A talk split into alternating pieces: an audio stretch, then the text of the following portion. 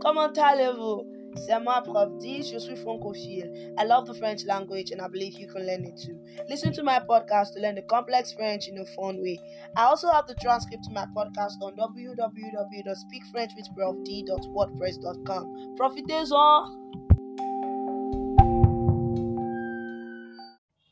Bonjour à tous, bienvenue sur le podcast de Speak French with Prof D. In this episode, we learn the word order with negative expressions. In the last podcast, I explained that the action verb of the sentence comes in between the pair of words used for negation.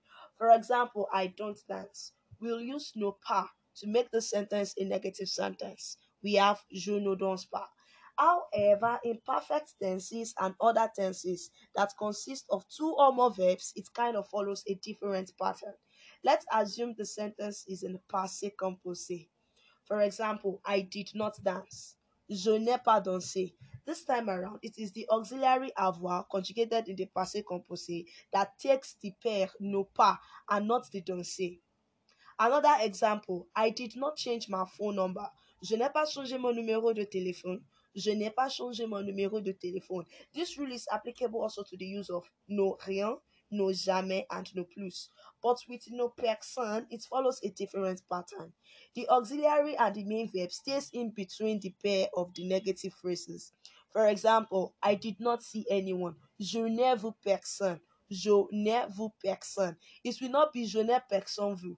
This rule does not apply to the use of no person. It's only applicable to no pas, no rien, no plus, and no jamais. But with no person, the auxiliary and the other verb are placed in between, like the example I cited earlier. Je n'ai vu personne. In addition, when a verb is in the infinitive form that is not conjugated, no pas, no rien, no plus, and no jamais come together before the infinitive. When a verb is in the infinitive form that is not conjugated, no pas, no rien, no plus, and no jamais come together before the infinitive. For example, I was trying not to cry. J'essayais de ne pas pleurer.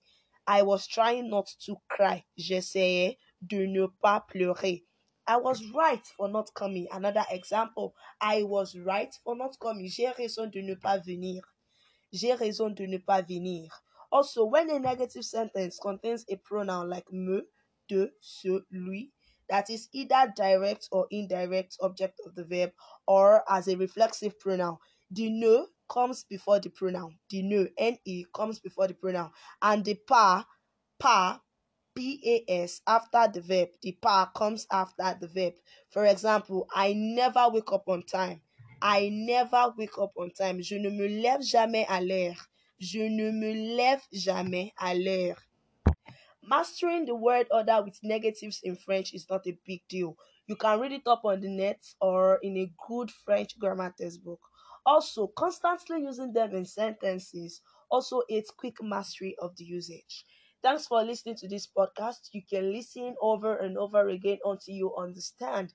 And do not forget to share the link of this podcast to everyone you think might need this. Thank you. Au revoir.